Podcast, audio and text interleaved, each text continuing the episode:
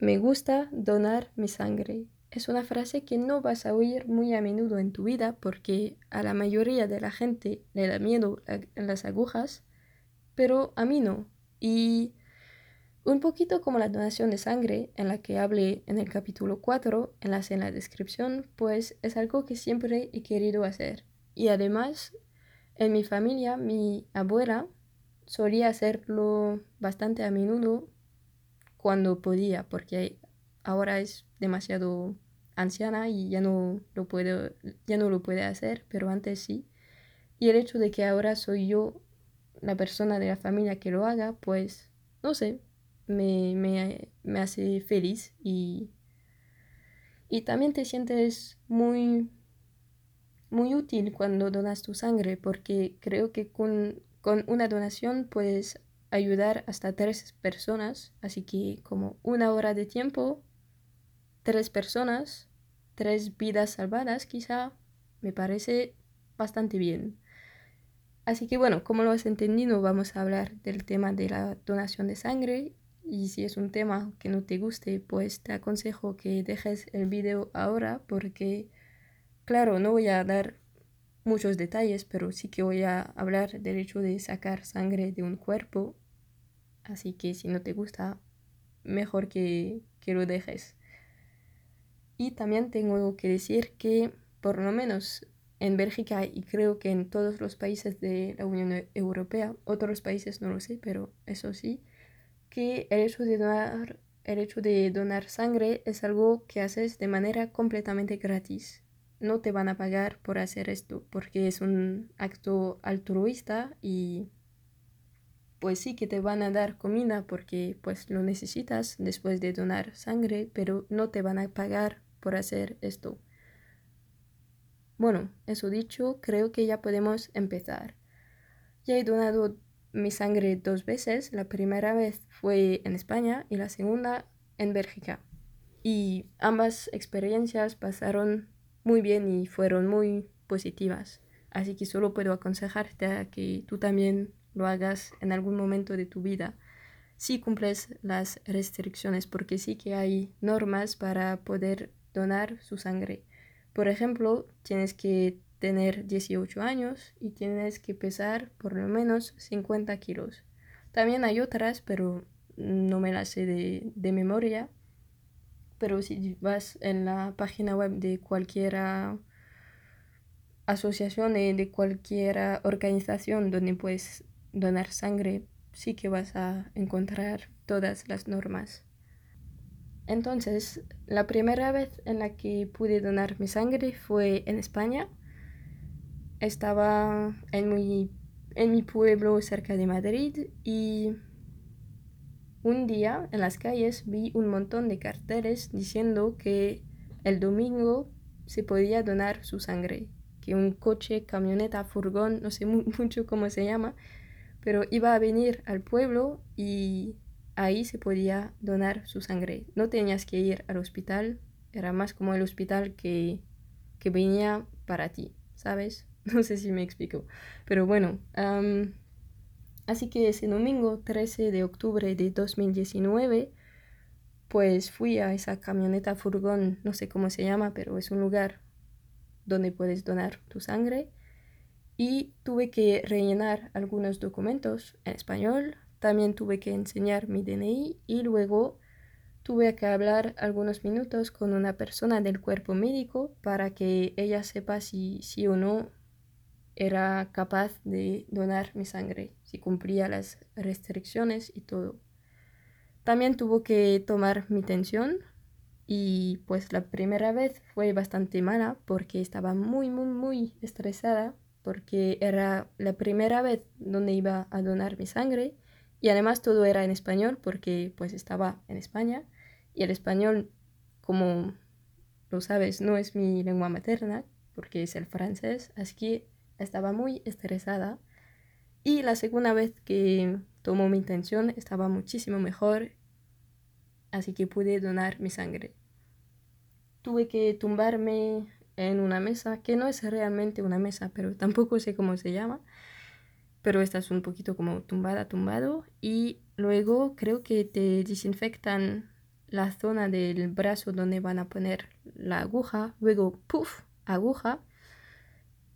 Y pues, no sé, creo que dura como 5 o 10 minutos sacándote sangre y luego ya está. Y también sé que tienes que hacer cosas con tu mano, pero no sé muy bien a qué sirve, pero te lo explican todo, así que no te preocupes por esto.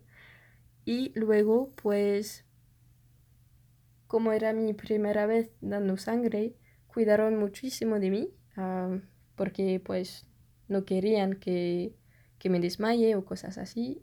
Y pues todo pasó muy bien. no, no me desmayé. Sí, no me desmayé. Y pues sí, es que no se sabía cómo mi cuerpo iba a reaccionar porque cuando, cuando tienen que sacarte sangre para unas análisis, pues te sacan menos sangre que cuando es una donación, así que no se sabía cómo mi cuerpo iba a reaccionar, pero reaccionó de manera muy buena. Así que luego recibí un tote bag, algo de, pues sí, un tote bag, diciendo, creo que dice, yo dono mi sangre y tú. También recibí galletas, un caprizón y patatas fritas de bolsa.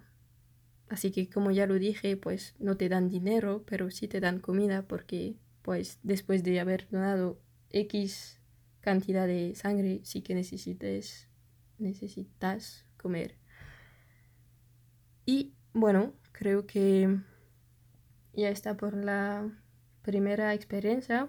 Pasó, pues me lo pasé fenomenal. Así que cuando estaba en Inglaterra, también quería donar mi sangre. Pero no pude por culpa del COVID, porque no sé si me iba a quedar y todo esto. Así que al final no doné mi sangre en Inglaterra, pero sí que sé que algún día voy a volver ahí y voy a donar mi sangre en Inglaterra porque pues porque yo lo quiero. y sé también que tengo que hacer un capítulo sobre mi intercambio en Inglaterra y en España.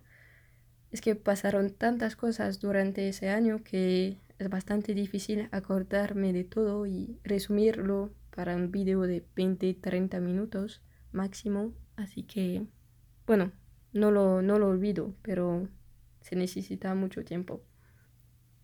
Así que, bueno, segunda vez donde doné mi sangre fue en Bélgica, en Bruselas, y fue el jueves 4 de marzo de 2021. Así que fue algunos días de algunos días antes de la donación de pelo capítulo 4. y pues ahí habían convertido como un centro cultural en un lugar donde se podía donar sangre.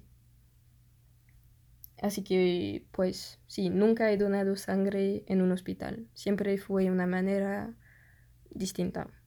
Un coche, furgón, no sé qué, y luego un centro cultural.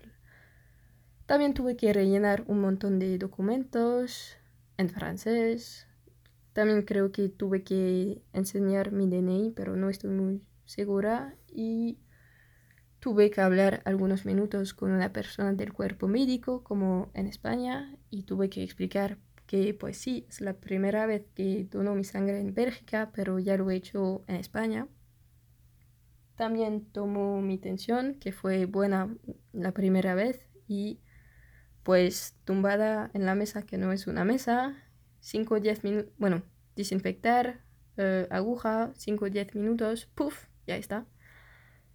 Y no recibí un tote bag, pero sí que recibí una mascarilla que pertenece, bueno, que pertenece, que me la ha dado la Cruz Roja de Bélgica y dice gracias en todos los idiomas que tenemos en Bélgica, que son el francés, el flamenco neerlandés y el alemán.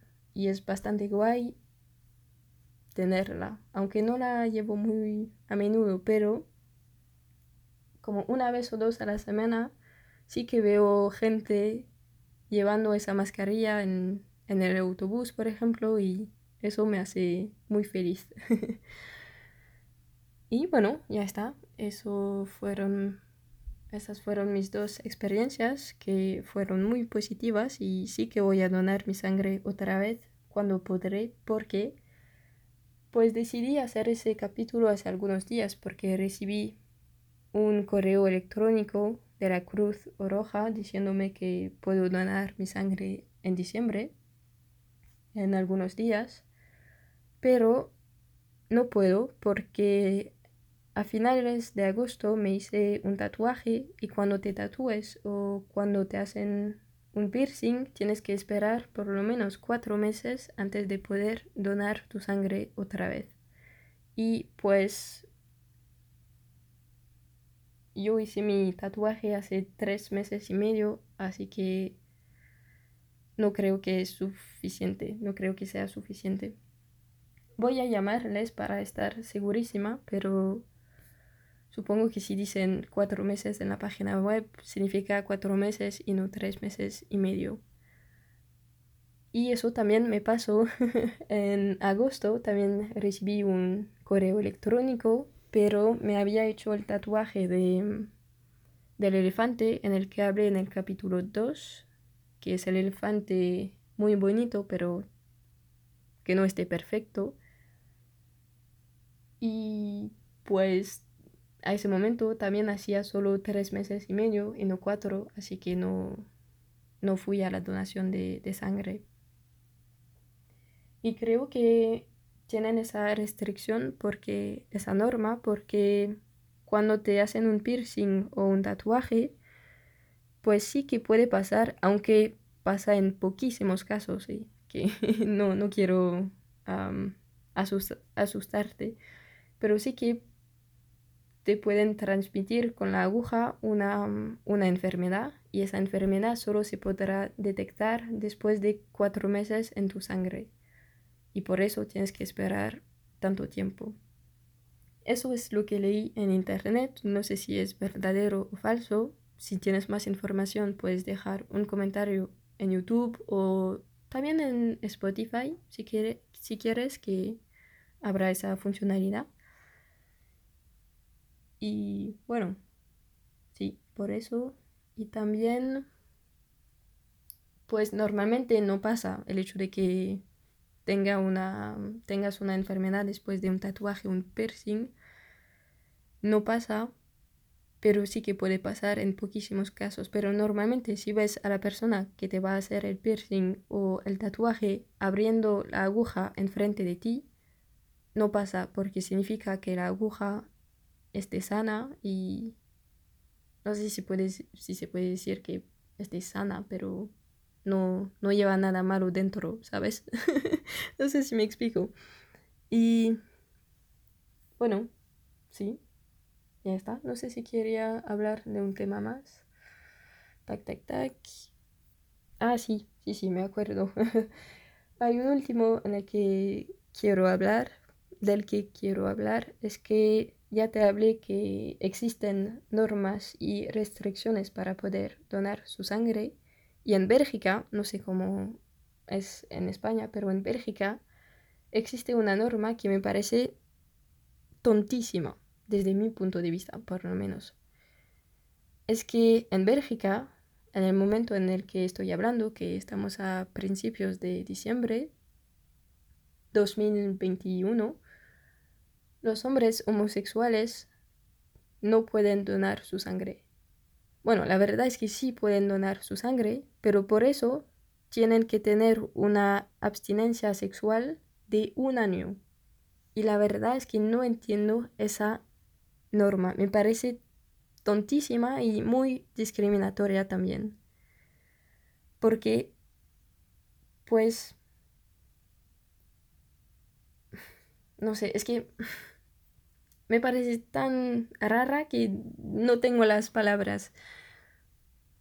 Esa norma existe porque en los años 70, 80 hubo y sigue pasando la epidemia de VIH y de SIDA y pues a ese momento se pensaba que solo los hombres homosexuales podían contractar y tener esa enfermedad, así que creo que fue a ese momento que decidieron esa norma, pero ahora mismo tenemos documentos oficiales científicos diciendo que todo el mundo puede contractar el VIH, VIH y el SIDA. Claro, los homosexuales también, pero también los heterosexuales. Todo el mundo puede tener esa enfermedad. Así que no entiendo por qué sigue existiendo en Bélgica una ley tan discriminatoria. Porque nunca va a pasar que un hombre homosexual va a decir a su pareja, pues lo siento cariño, pero quiero donar mi sangre, así que ya no vamos a tener ninguna relación sexual durante un año porque es lo que quiere la ley belga. Eso nunca va a pasar. Claro, si eres homosexual soltero y que no has tenido, tenido ninguna relaciones sexuales durante un año, pues sí, puedes donar. Pero me parece que es como la única manera y es bastante triste. Y además, en Francia, hace algunos años tenían la misma ley, la misma norma. La cambiaron eh, el hecho de un año a cuatro meses ya es un poquito mejor, pero bueno, sigue existiendo una norma discriminatoria. Y luego, hace como algunos meses, suprimieron esa norma. Así que en Francia todo el mundo puede donar su sangre y no importa tu orientación sexual, sí que puedes donar sangre. Sigue existiendo otras normas, claro, pero la, tu, tu, orientación sexual ya no tiene ningún impacto en el hecho de que sí o no puedes donar tu sangre. Y pues sería bastante guay que Bélgica haga lo mismo porque, como ya lo he dicho, me parece, me parece ser una norma muy discriminatoria y muy tonta también desde mi punto de vista. Y también es como es que estoy segura de que un montón de personas homosexuales quieren donar su sangre, de hombres homosexuales que quieren donar su sangre, pero no pueden por culpa de, esa norma. Así que hay un montón de gente que sí que quiere, pero no puede por culpa de su orientación sexual, que no es algo que se puede elegir. Y no sé, me parece que el Estado belga se está como privando de un montón de gente por culpa de esa ley discriminatoria. Así que bueno, si tú tienes una explicación científica explicando el porqué del cómo los hombres homosexuales no pueden donar su sangre, pues puedes escribirla en los comentarios. Y no tiene que ser, bueno, no puede ser homofóbica tu explicación, porque si, bueno, me has entendido una explicación científica, nada más, porque si no te voy a bloquear el comentario. Así que bueno, ya está. esa ley me, me da muchísima, me da muchísima tristeza porque no la entiendo. Y bueno, yo voy a seguir dando mi sangre porque pues no soy un hombre homosexual, solo soy una mujer lesbiana, así que sí que puedo donar mi sangre, o por lo menos creo no sé, nunca me han preguntado cosas sobre mi orientación sexual. Así que pues sí que yo voy a seguir dando mi sangre, pero no sé, me parece tontísimo. Pero salvo esto, sí que te aconsejo donar tu sangre porque, pues como ya lo he dicho, te sientes muy útil y puedes ayudar y salvar quizá la vida de, de tres personas y creo que, vale la pena. Así que bueno, creo, que, creo que ya está para el capítulo de esta semana, que sale bastante tarde porque lo estoy grabando y son las 11 de, de la noche. Pero bueno, me parecía importante darte mi experiencia sobre el tema de la donación de sangre, como ya lo he hecho sobre la donación de pelo, y también pues informar de, de, que en Bélgica los hombres homosexuales no pueden donar su sangre salvo una abstinencia sexual de un año. bueno, sí, creo que, ya está. Si tú ya has donado tu, sangre, puedes escribir un comentario explicando cómo fue la experiencia para ti. Espero que fue buena. Y ya está, que me voy a me voy a acostar porque estoy cansadísima. Nos vemos la semana que viene. Adiós.